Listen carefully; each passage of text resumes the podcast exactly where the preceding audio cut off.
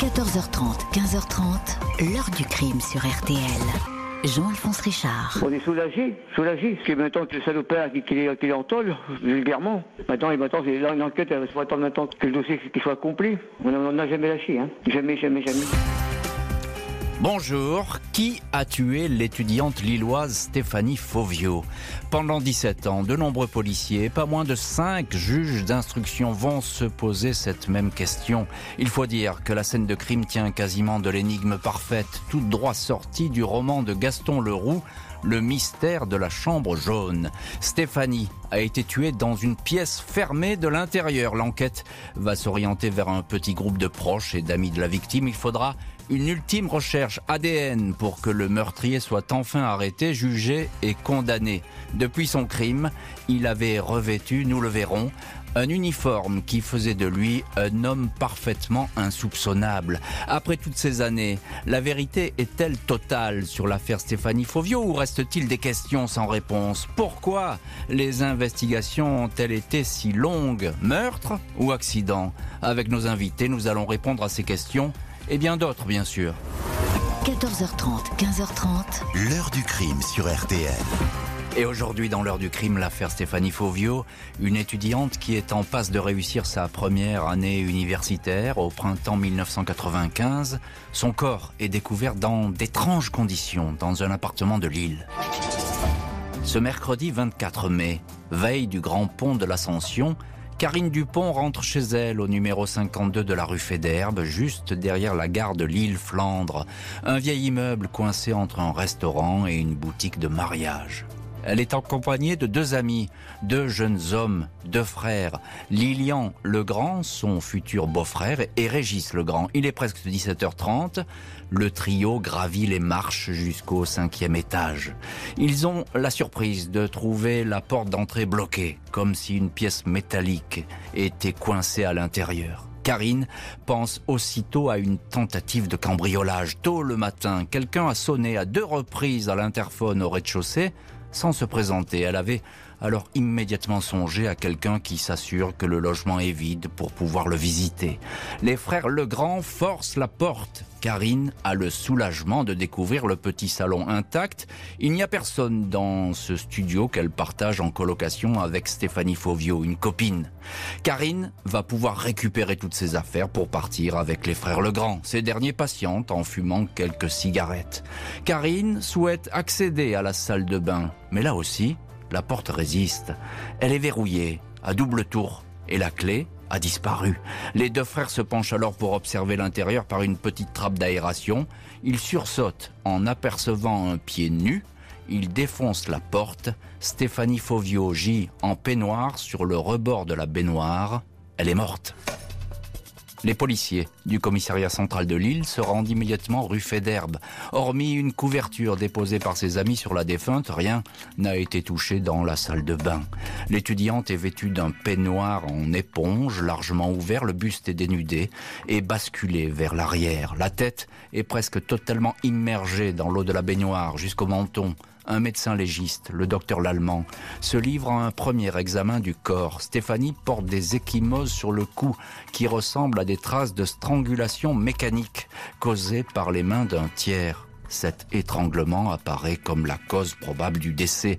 La victime a également été frappée à la tête et à au moins trois reprises. Elle présente un important traumatisme crânien. Il est établi que Stéphanie a eu un rapport sexuel récent, mais ne paraît pas avoir été violée. Sur son nombril, un poil pubien est prélevé. Le visage de la malheureuse a été ébouillanté dans l'eau brûlante de la baignoire, un bain dans lequel elle a glissé alors qu'elle était inconsciente. Karine Dupont, la colocataire, indique que Stéphanie s'apprêtait effectivement à prendre un bain quand elle l'a quitté au matin. Il était précisément 8h05. Dans l'appartement, les enquêteurs de l'identité judiciaire saisissent de nombreux mégots de cigarettes dans les cendriers du salon et de la cuisine attenante. Ils notent que le rideau de la salle de bain ainsi que la tringle le soutenant sont absents. Sans doute le meurtrier y avait laissé ses empreintes. Plusieurs objets appartenant à Stéphanie Fauvio ont été dérobés, sa carte bleue, son porte-monnaie, une bague portant un saphir bleu, une chaîne de cou en or et un pendentif en forme de cœur. Sa carte d'identité est également introuvable. La jeune étudiante aurait-elle été victime d'un cambrioleur qui croyait trouver une maison vide? C'est la première hypothèse qui semble s'imposer. Dans l'immeuble, personne n'a rien entendu. Seule la locataire du quatrième dit avoir perçu deux bruits sourds, comme une chute, entre 9h et 9h30. La police judiciaire lilloise a effectivement très vite le sentiment que la thèse du cambriolage qui a mal tourné ne tient pas la route. Tout sent la mise en scène dans cet appartement. Pour la police, c'est un familier qui se trouve derrière ce meurtre. Les enquêteurs sont convaincus que l'assassin connaissait bien Stéphanie, une personne à laquelle l'étudiante a ouvert la porte sans se méfier, un familier. Depuis quelques semaines, afin de ne pas être importunés, Karine et Stéphanie, les colocataires, avaient enlevé leur nom sur l'interphone au rez-de-chaussée.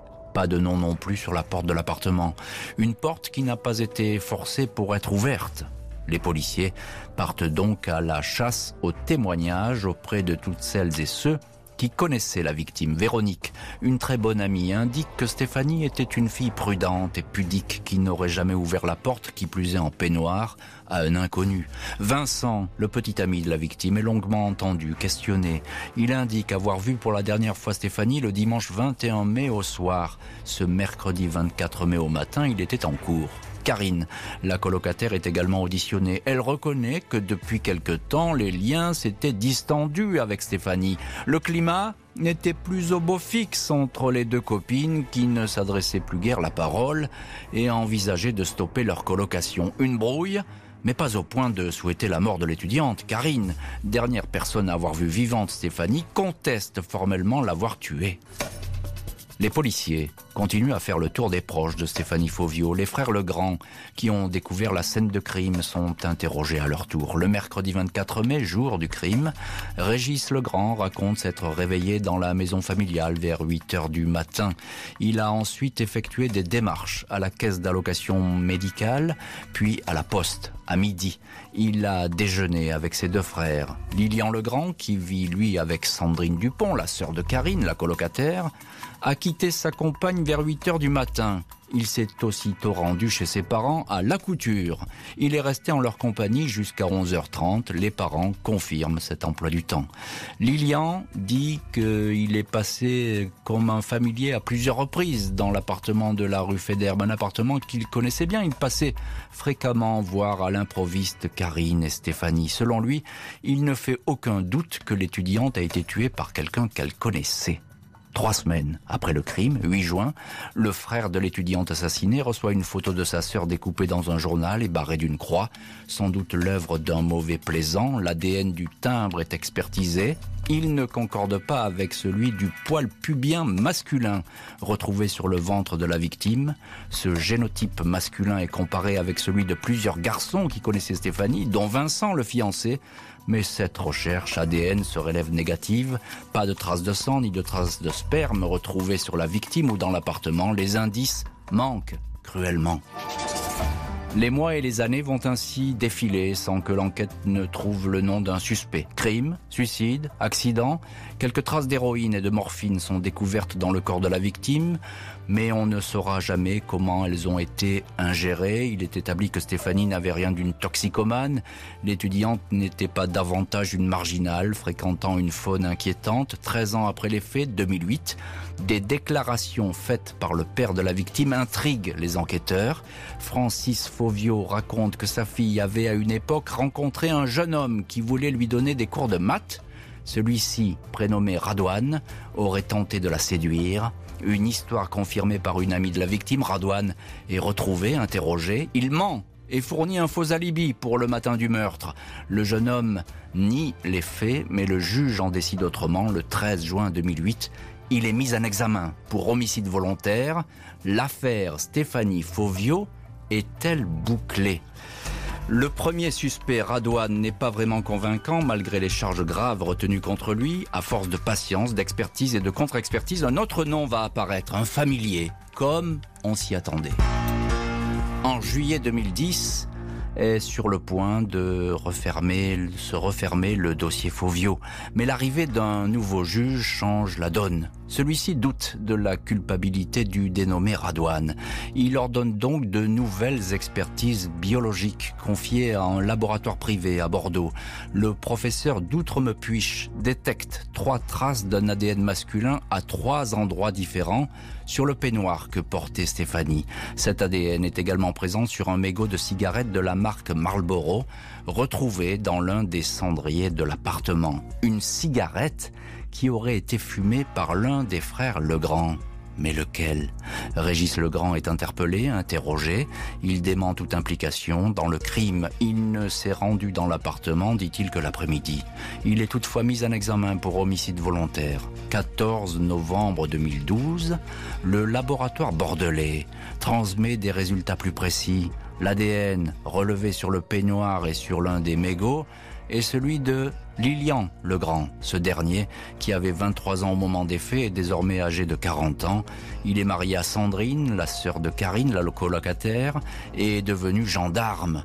Il a le grade d'adjudant. Il est en poste au centre de commandement de la gendarmerie de Nice.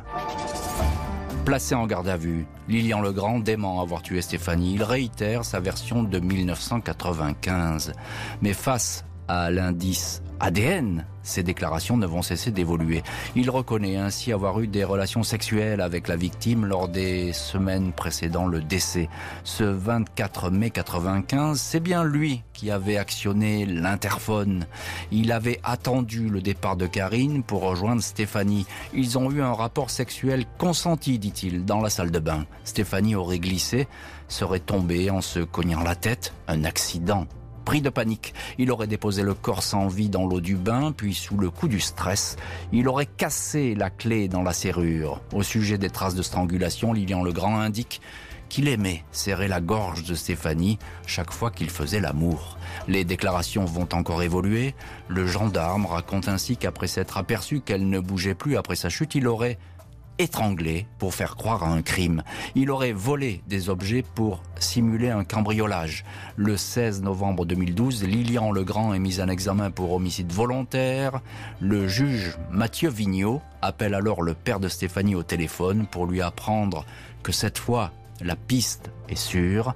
Francis Fauvio s'apprêtait justement à se rendre sur la tombe de sa fille. Quatre ans après sa mise en examen, Lilian Legrand comparé devant une cour d'assises. Le dernier et cinquième juge du dossier avait été persuadé de la culpabilité de l'adjudant de gendarmerie. Lundi 10 octobre 2016, Lilian Legrand décline son identité dans la salle de la cour d'assises du Nord à Douai. Les parents de Stéphanie Fauvio attendaient depuis des années ce moment. Ils ont en face d'eux un homme qu'ils connaissent Lilian Legrand faisait partie des amis de leur fille. L'accusé s'en tient à la thèse de l'accident, même si les enquêteurs appelés à la barre pour témoigner affirment que cette version a été pour le moins fluctuante. Selon un policier, Legrand aurait finalement admis que Stéphanie n'était pas consentante et qu'en lui résistant et voulant se dégager, elle aurait fait une chute mortelle. L'accusation exhume aussi une lettre écrite à sa femme alors qu'il allait être mis en examen. Si tu savais à quel point je regrette, maintenant tu sais d'où me viennent mes insomnies. L'un de ses avocats à l'époque, maître Éric Dupont-Moretti, pointe de son côté les manquements de l'enquête. Des pistes abandonnées comme celle d'un psychopathe belge qui aurait pu sévir à Lille. La défense insiste également sur le fait que aucun témoignage ne décrit Legrand sous les traits d'un homme violent ou inquiétant. En outre, le fameux poil pubien masculin retrouvé sur le nombril de la victime ne lui appartient pas 102 hommes ont été testés sans résultat. Après deux jours de procès, le gendarme Lilian Legrand revient sur ses aveux. Il dit avoir cédé sous la pression des policiers. Il explique que sa garde à vue est intervenue à un moment où son couple n'allait pas fort. Cette interpellation et la perquisition à son logement lui a fait craindre de perdre son emploi. Il s'est senti perdu. J'ai perdu mes repères. La solution, c'était tu parles? Était tranquille. Sur les traces ADN retrouvées sur le peignoir, l'accusé dit qu'il se rendait fréquemment dans l'appartement. Il aurait pu se sécher les mains sur le peignoir après les avoir lavés. Contre Lilian Legrand, qui avait passé les cinq dernières années de sa carrière dans la garde républicaine de l'Élysée, l'avocat général requiert 30 ans de réclusion. Les jurés suivent. Le 14 octobre, Lilian Legrand écope de 30 ans de prison. Lilian Legrand n'accepte pas ce verdict. Il répète qu'il n'a pas tué volontairement Stéphanie Fauvio. Il fait donc appel. Il y aura un deuxième procès. Du 13 au 20 décembre 2017, Lilian Legrand comparaît devant la cour d'assises d'appel de Saint-Omer. Ultime chance pour lui de faire basculer le dossier, convaincre les jurés que la mort de Stéphanie Fauvio n'avait rien d'un meurtre, mais était en fait le plus malheureux des accidents. Au cours de son premier procès, Lilian Legrand avait été présenté comme un homme fragile et repentant par sa défense, mais il était apparu sous un jour contraire, un personnage froid, distant, un mari infidèle qui avait connu une dizaine d'aventures. L'une de ses maîtresses, Nathalie, témoigne d'un homme gentil qu'elle avait rencontré sur Internet. Elle avait remarqué qu'il dormait mal et souffrait de fréquentes insomnies. Le 18 octobre 2012, elle lui avait demandé dans un SMS As-tu déjà tué quelqu'un? Elle n'avait pas obtenu de réponse. Un portrait en sa défaveur qui ne fait pas pourtant de Lilian Legrand un coupable ou un tueur, clament ses avocats. Une défense qui dénonce un dossier plein de trous et de reprises comme un pull vert mal tricoté. Avec des coupables potentiels trop vite oubliés, un poil pubien masculin retrouvé sur le corps de la victime mais qui ne correspond à aucun des hommes apparus dans le dossier, Lilian Legrand en tête. L'avocat de la partie civile, maître Gildas Brochin, assure que l'ADN sur le peignoir et la lettre écrite à sa femme suffisent à signer le crime. L'avocat général Luc Frémiot n'a pas non plus de doute sur la culpabilité du gendarme. Selon lui, la victime, Stéphanie Fauvio, lui fait penser, je cite, à un oiseau des îles tué en plein vol par un braconnier en maraude. Malgré ces dénégations, les jurés ne croient pas à la bonne foi de Lilian Legrand. Il a tué volontairement Stéphanie Fauvio. La peine de 30 ans de prison est confirmée cette fois. Francis et Ginette Fauvio peuvent mettre définitivement un visage sur le meurtrier de leur fille. L'heure du crime, présenté par Jean-Alphonse Richard sur RTL.